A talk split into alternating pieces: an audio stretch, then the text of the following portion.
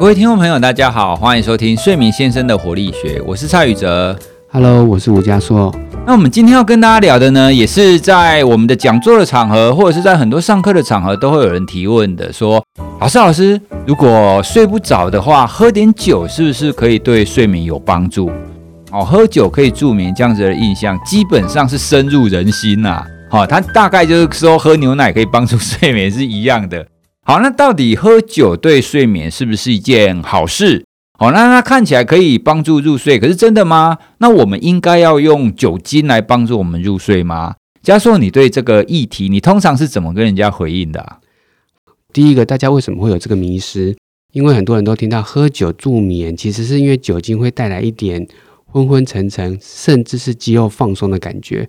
那甚至有些人觉得喝了酒新陈代谢比较快，像是红酒。好，那我们就从这里开始延伸。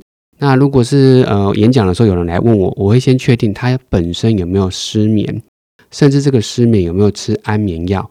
所以第一个族群是，如果你是吃安眠药的人，搭配酒精绝对是不行。对，原因是什么？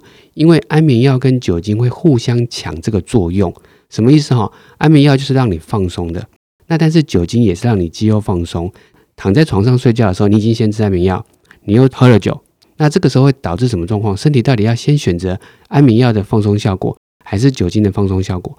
用研究的角度来看，它会先选择酒精，那就代表你身体会先代谢酒精，那接下来才会代谢药物，那你的药物的效果就会被延后。所以有些人喝完酒跟吃药搭配的时候，早上起来精神就会不好，原因是因为你的酒精跟药物加成之后，药物的代谢被你延后了，所以药物就晚点发挥作用跟晚点结束，早上起来反而会因为药物而昏昏沉沉。所以第一个我会问这个人他有没有吃药，他有没有失眠，如果有，绝对不要把安眠药物跟酒精搭配。真的在临床上，好多人怎么样？呃，要吃药的时候发现，哎，附近没有水，那刚好有一瓶酒，他他就拿来搭配了。嗯，结果这样真的会让这个睡眠问题变得非常的复杂。那第二个，我们我也会确定来访的这个人他有没有所谓的睡眠呼吸的问题，哦，好像打呼或睡眠呼吸中止。那打呼跟睡眠呼吸中止其实也都是你的呼吸道比较松软，有一些脂肪塞住了你的呼吸道。像大家可能有印象，比较胖的人容易打呼，为什么？因为他比较胖，所以脖子脂肪都比较多，嗯，所以你的喉咙空间就变窄。那你想象一下啊，如果你睡前又喝了酒，这个肌肉跟脂肪因为酒精达到我们刚刚说的肌肉放松抑制的效果，所以喝酒其实会加重打呼跟睡眠呼吸中止。那一旦加重，你半夜就更容易醒来，嗯，因为你呼吸道因为酒精的作用而放松了，所以睡眠呼吸中止的频率严重度又增加。所以我们这边会说哈，如果你是失眠有吃药的人，你又有睡眠呼吸中止症的人，绝对不能够配酒来改善你的睡眠。还有一个族群哈，如果我们特特殊族群来谈，还有一个族群叫做，如果你比较容易有一些走路晕、昏倒，或者是走路比较不稳的老人家，因为喝酒一样跟酒精的作用、肌肉放松有关，所以有些老人家一样配了一点酒，但是可能走到床上就跌倒啊，因为酒精的效果让它很快的发挥作用。所以我们要谈这些这些特殊族群，绝对不能够配酒精。OK，所以也就是说有三类，第一个是你睡不好的人，失眠的人；第二个是你有打呼，特别是很严重的人；第三个就是长辈。对哦，可是这样听起来，我们会希望透过酒精来帮助睡眠的人，通常都是睡不好的人啊。好，那这样讲起来，好像会变成是我们不适合透过酒精来帮助入睡。好，那其实酒精对睡眠的影响也的确啦，哦，它是属于一种镇静剂，它在机制上它是一种镇静剂，所以它的确让人家放松，它的确会帮助我们入睡。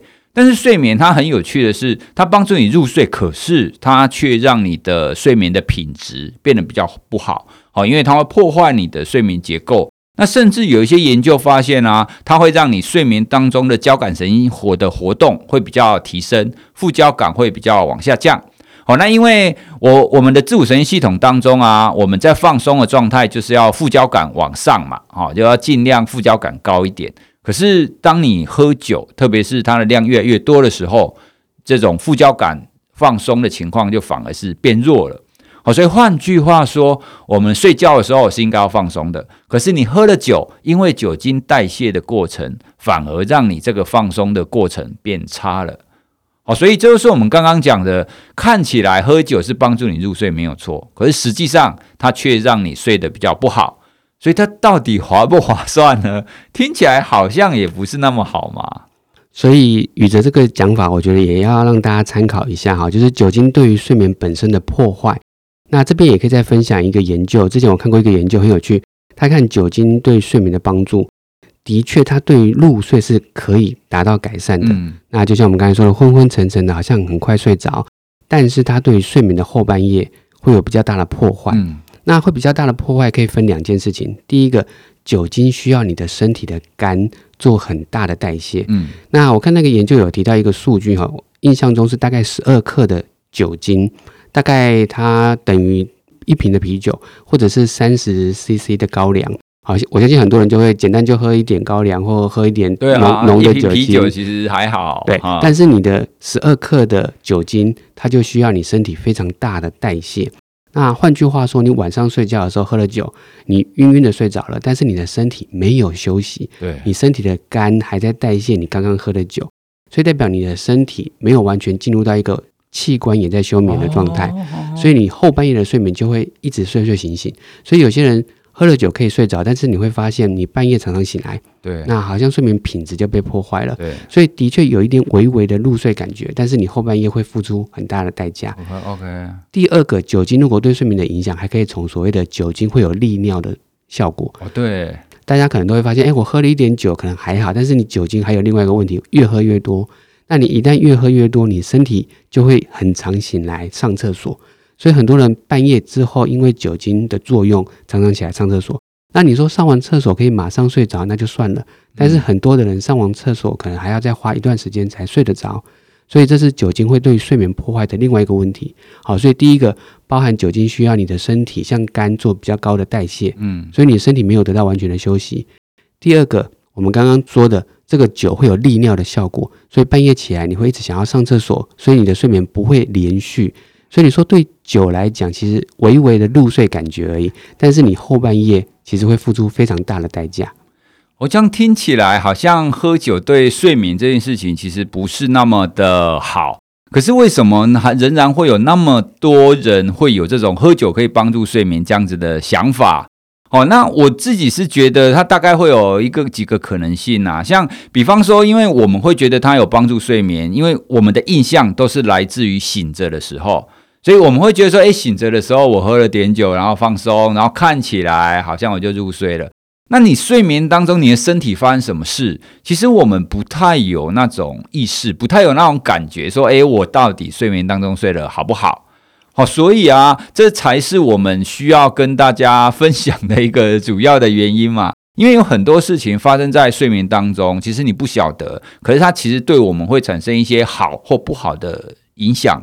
好那酒精其实就是属于其中一种。我我觉得宇哲刚刚说的那件那那个想法很好，有点像呃魔鬼就是藏在细节里，或藏在看不到的地方，冰山底下。对，所以你可能看得到说，OK，我入睡之前好像晕晕的，诶，这个睡眠的感觉好像找到了。但是你们没看到的是，整个睡觉过程中睡眠得到多大的破坏，你多大的一个睡眠品质的下降。所以我们要提醒大家，就是我们帮大家看到你可能忽略的细节，或帮大家看到你可能没有看到的这个睡眠过程。还有一个要分享的就是，很多人是刚刚说的没有这些睡眠的问题，像他没有吃安眠药，没有睡眠呼吸中止，嗯，也不会是老人家容易跌倒，那他还是想要喝一点酒怎么办？通常我会这么说：如果你没有这些上述的这些睡眠状况，你要喝一点酒助兴可以。但不是透过酒精来助眠，什么意思哈？如果你要达到助兴，那个量一定要控制。所以我觉得这个部分还是回到有点，你要有一个自制力。因为酒精的耐受性，什么叫耐受性？就是你一定会越喝越多。嗯，本来可能十 CC 的高粱有用，但是你就会喝到二十，再来喝到三十，甚至有时候你就要喝到半杯、一整杯都有可能。那这个量越来越增加，就会导致后面的问题，睡眠的破坏，身体没有得到休息。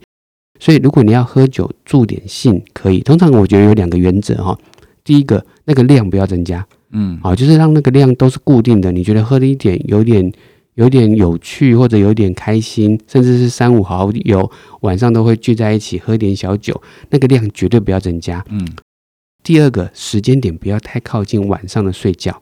好，那甚至也有研究在看哪时候喝酒，酒精的代谢会比较好消化吸收，不会影响到晚上的睡眠。一般来讲，可能是睡前呢大概三到四个小时。哇，那么多，没错。那所以有可能就变成是大概晚餐的时候，没错，晚餐后喝一点酒。那你觉得这个喝酒呃有点助兴，那它在睡前又代谢掉了，好，那所以你的睡眠又不会被影响到。所以如果真的要喝，好，就是各位听众朋友，如果你本来就有喝一点小酒的习惯，也绝对不需要因为我们节目这么讲，哇，酒精有酒有这么大的问题，你就不敢喝了，还是可以有这两个原则，量不要增加。对。再来就是不要太靠近你的睡前，一般来讲是睡前的大概三四个小时，或者是晚上的七点到九点这个时间，好，就是刚才宇哲说的晚餐后，或者搭配晚餐喝一点酒，那我觉得那个气氛对了，其实代谢又会在睡前结束，其实影响就不会那么大。对啊，刚刚你你讲到大概睡前三四个小时啊，那那我就想，我靠，那这样子。我们所有的那种酒吧啊，那个 pub 啊，不就都会讨厌我们了吗？这样子他们的哎，你你们这样子讲会影响我们生意哦。不过不是这个样子哈，因为加州刚刚有补充嘛。如果你是偶尔然后跟人家聚会，那为了助兴怎么样哈？偶尔喝一次其实是没关系的。但是你如果天天都要那么晚喝，那可能你就要好好的考量一下你的睡眠时间。那另外一个啊，其实我我们有时候去企业在跟他们谈就酒精、谈睡眠的时候，其实都会发现有不少的主管，他们都会睡觉前会有想要喝一点来帮助入睡。那当我们提到说，诶，酒精对睡眠不太好的时候啊，他们会说啊，可是我不喝睡不着。好，那怎么办？这样听起来有这这这些人，他们已经养成用喝酒来帮助入睡的习惯了。可是他听了我们刚刚讲，哎，那个那那么不好，这样怎么办？我他们又不想吃安眠药啊。那如果是你，你会怎么样建议这一些主管们？好，这个就变成是，如果有一些人习惯喝酒，就像刚刚宇哲说的，有些主管，那我会给他一个建议哈。他还是可以养成这个习惯，因为他变成他的仪式了。如果他的量没有增加，那他也变成是一个睡前很常做的事情。我会建议，如果他有失眠，他想要吃安眠药的时候，吃安眠药的那一天就不要喝酒。嗯，所以做一个选择。那或者是另外一个建议，我蛮常给的，就是如果他已经有喝一点小酒的习惯，今天真的睡不好。搭配一些放松训练，OK，好，就像我们之前有分享过的腹式呼吸，或者是我们也会在放上去的肌肉放松法，它的作用就变成是 OK，肌肉放松、呼腹式呼吸，它都是达到放松的作用，有一点类似药物。嗯，那你说你喝了酒不能够搭配安眠药，因为它会互相抢作用。但是酒精的放松跟我们教的肌肉放松，它不会互相抢作用，你就可以把它组合在一起。那所以我会建议，如果他喝了酒，但是没有很好睡，如果他这个时候要吃安眠药，绝对不行。那倒不如把一些放松训练加上去，就用用放松训练去取代一些药物的效果。那我觉得，通常对于一些宇哲刚才说的主管们，或者有些习惯喝酒的人来讲，我觉得这是一个很好的选择。嗯，对，所以刚刚嘉硕提到一个，我我觉得蛮重要要提醒大家的，因为很多人会听到说，哦，这样喝酒对睡眠不好，哦，好，所以我今天开始不要喝了。如果你如果听众朋友你听到我们今天这一集，你有这样的想要想法的话，那你突然不要喝，可能就会让你睡不好哦。因为刚刚嘉硕讲了一个非常重要的，就是仪式，因为我们每一个人都会有一些习惯性的行为，那这个习惯性的行为呢，你养成了之后，它就会变成是你。固定一定要做的一个过程，那你突然把它抽掉，你可能就会睡不好啊。所以，我们通常不会建议那一些习惯喝酒的人，就说：“哎，你就直接都不要喝啦。”你需要注意的第一个，一定是不要跟安眠药一起使用。那第二个呢，你要注意你的量，不要越喝越多哈，因为这个是情绪，假如以后要变成酗酒的人怎么办？那第三个呢，也是非常重要的，你不要想要立刻把它改掉。你要先放一个我们刚刚讲的放松的练习，因为你为什么需要喝酒来帮助入睡？就是因为你需要一个放松的技巧。那以前你是用喝酒来帮助你放松，那现在呢？你听了我们节目，我们会介绍你更好的放松方法，你就可以去学更好的放松方法。然后先两个一起，那接下来呢？你学的放松方法就可以渐渐的取代酒精。哦，那这个时候你酒精的量才可以慢慢的越来越少。哦，所以这个是我们建议最好，然后比较缓和的一个改变方法啦。哦，所以不要这样突然抽掉啊，突然就直接都通通不要喝了。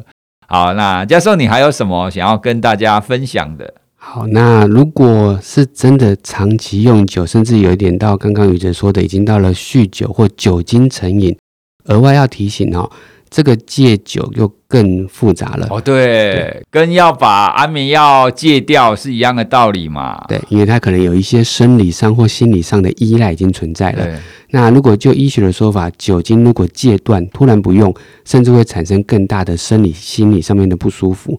那所以你的用酒量如果是很重的，那已经有点到不喝不行，甚至会明显越喝越多，我们会建议可能就要到一些戒酒门诊。做一些更完整的评估跟治疗，好，那这个我觉得可能是稍微更谈到酒精成瘾的这个疾病的问题。对，好，那今天再帮大家整理一下，基本上呢，酒精对睡眠来讲，它看起来可以帮助你入睡，可是实际上呢，它对你的睡眠品质是不好的。哦，所以如果你觉得你睡得不太好，你想要有有有什么东西来帮助你的话，酒精不是一个很好的选择啦。但是也不是说我们一定不可以喝酒哦。那喝酒其实助助兴也不错，因为像我昨天就喝酒啊。但是偶尔我大概一个月喝个一两次，就是有聚会的时候喝，那就没有关系。哦，所以大家有这样子的正确的观念之后啊，你就可以有一个正确的行为，这样你之后。就不会有那种睡眠的问题，你也可以知道要怎么样样子来调整。好，那我们今天呢谈的酒精对睡眠的影响就到这边喽。那各位听众朋友，如果你有什么问题的话，也欢迎你提问给我们，我们会利用时间来跟大家解答。那我们希望可以尽量把所有的迷思都把它收集起来，那让大家有一个正确的睡眠观念。好，那我们今天就到这边喽，谢谢大家。好，谢谢大家。